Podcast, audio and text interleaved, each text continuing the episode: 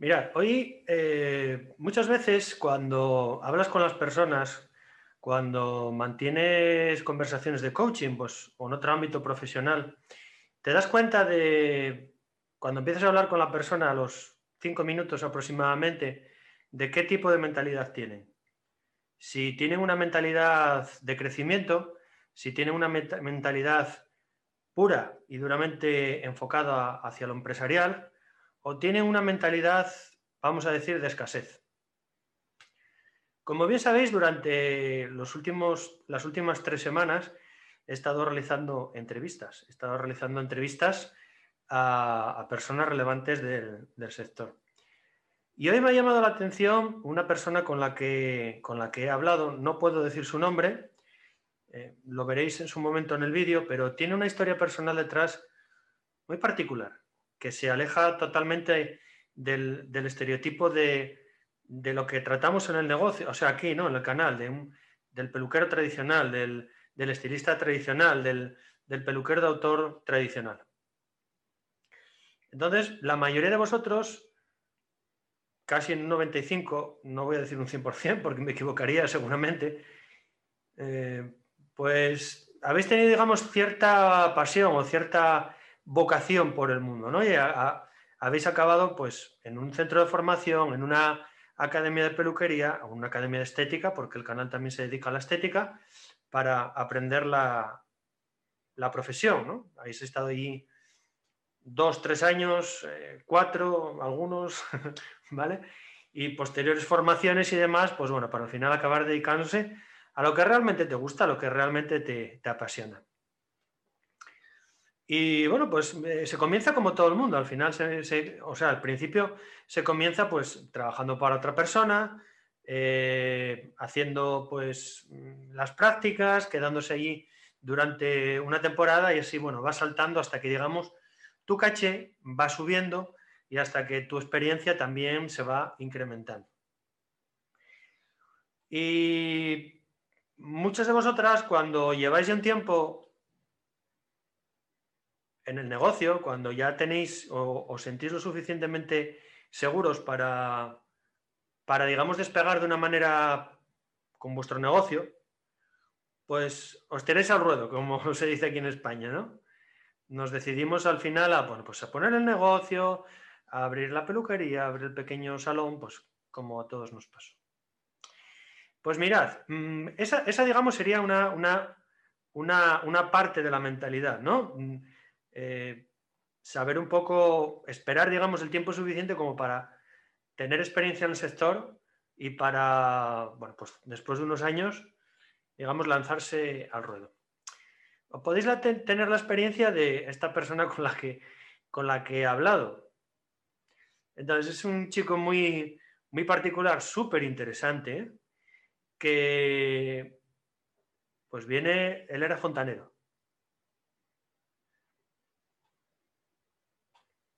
Como os lo cuento, ¿vale? Es una persona que mm, nunca, tenía, nunca había tenido esa, vocación de, de, ser un peluquero doctor como es ahora, de, bueno, plantearse ni, ni siquiera el hecho de, meterse en una academia, ¿no? De meterse a, hacer, pues, algo que, sin que ni se imaginaba hacer. Eso es un poco lo que él me transmitía hoy en la, en la entrevista. Y bueno, pues hace ya 10 años aproximadamente, después de lo que pasó aquí en España, que todos sabéis, toda la crisis, bla, bla, bla, vamos a pasar de ella, pues mm, digamos, le, enfocó otro rumbo, le, enfocó, vio que, su futuro pues podía, podía estar en el sector de la peluquería. Como podéis ver, no tiene nada que ver a lo que se dedicaba hasta ese momento, la fontanería, con la peluquería. Sí que él me comentaba pues que le gusta mucho el trabajar, le gusta mucho los trabajos manuales, le gusta mucho pues eh, el, crear con sus manos, el desarrollar cosas con sus manos y bueno, pues es un sector en el que se metió y en el que inicialmente, como él me dice, pues no le llamaba la atención. Sin embargo, pues como muchas de vosotras, inició, acabó, hizo su, se metió en su academia de, formación y ¿Sabéis lo que hizo cuando acabó la academia, o sea, cuando acabó el tiempo de formación? pues directamente se lanzó al ruedo y puso su primer negocio.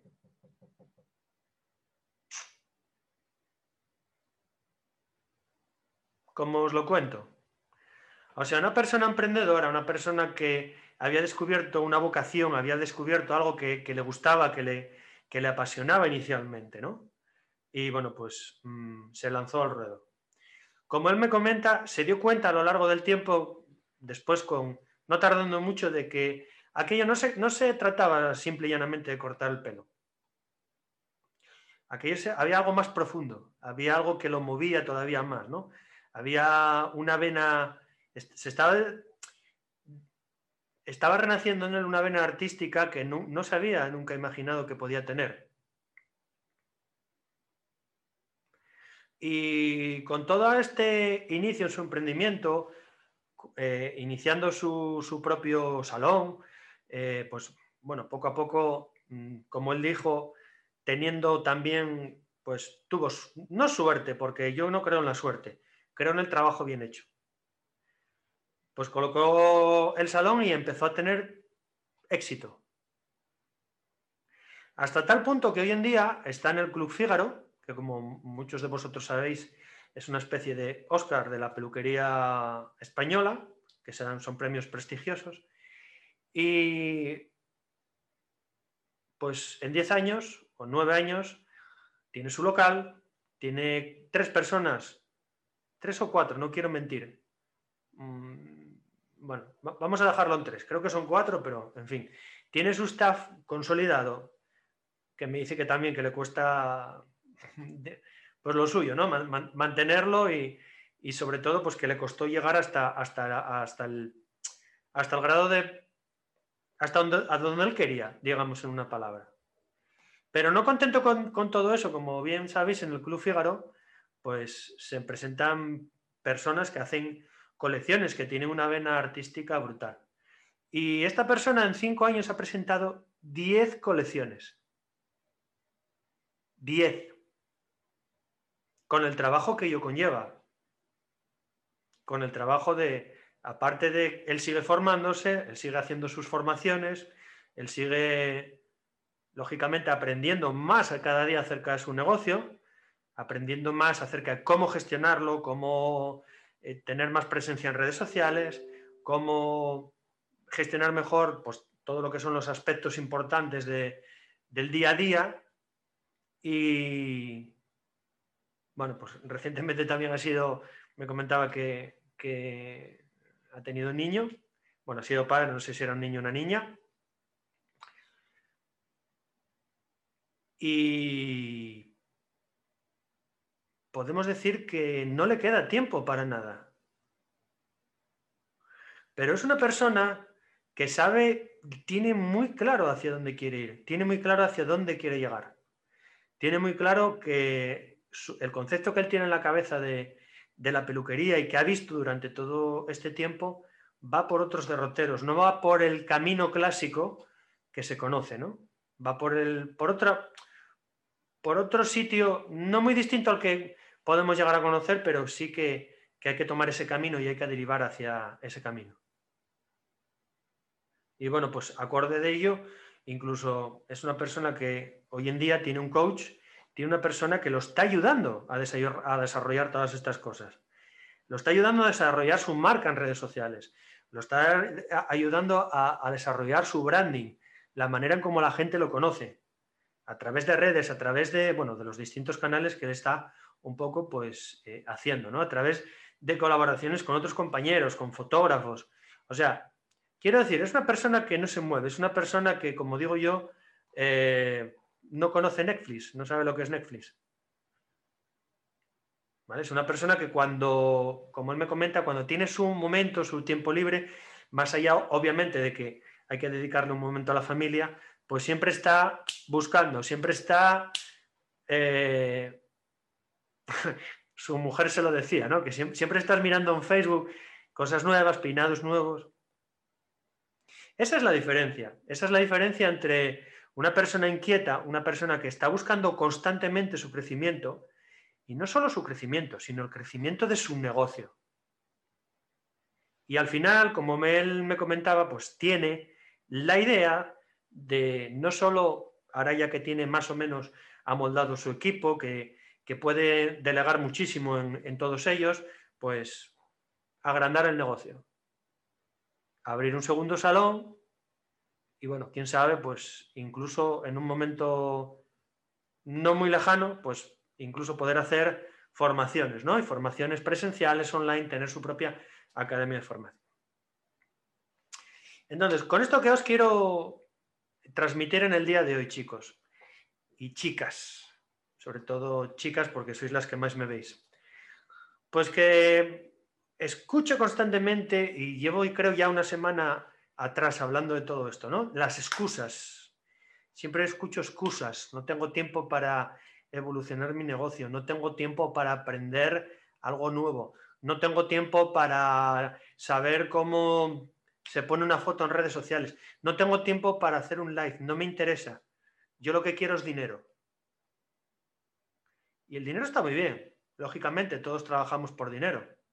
Creo que ninguno de los que me estáis viendo ahora, pues, como yo digo muchas veces y como dice mi mentor, no somos ni carmelitas descalzas ni monjas de la caridad. Trabajamos por dinero. Abrimos cada día la persiana en nuestro salón para que entre dinero. Pero antes de todo eso, antes de que, como digo yo, el árbol crezca, tenéis que crecer vosotros interiormente. Tenéis que tener ese anhelo interior de crecer en todos los sentidos.